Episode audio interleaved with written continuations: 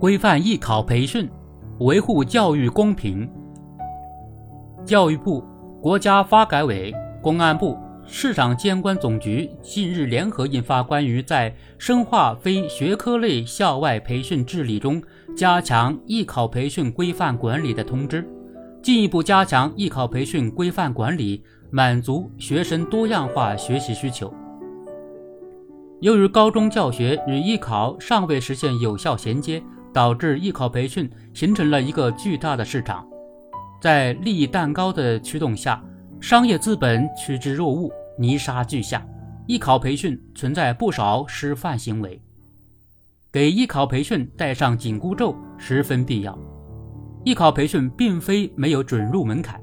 机构开展艺考培训需做到证照齐全。并将其纳入全国校外教育培训监管与服务综合管理平台。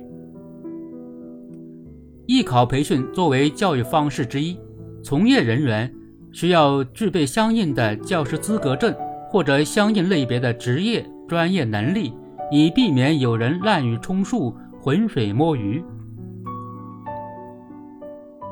千方百计到学校开展招生也好。利用中小学生、利用中小学校在职教职工的名义来背书也罢，为了在激烈的招生竞争中脱颖而出，一些艺术培训机构无所不用其极。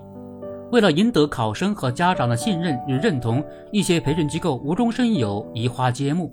以相关艺术院校及其教职工名义招揽生源，成为一种惯用伎俩。这样的违规招生显然需要纠偏。艺考有一定的特殊性，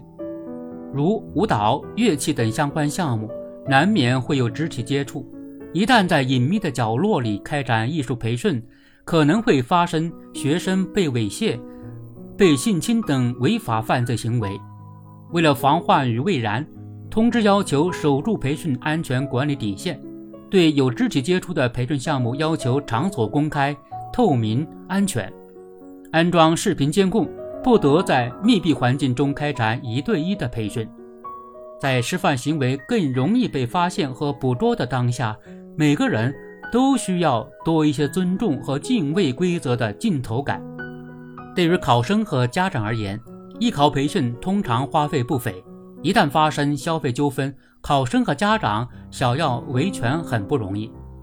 通知要求规范培训收费管理。对集中住宿培训的，应确保一次性日收费用不超过三个月金额，并全额纳入日收费监管。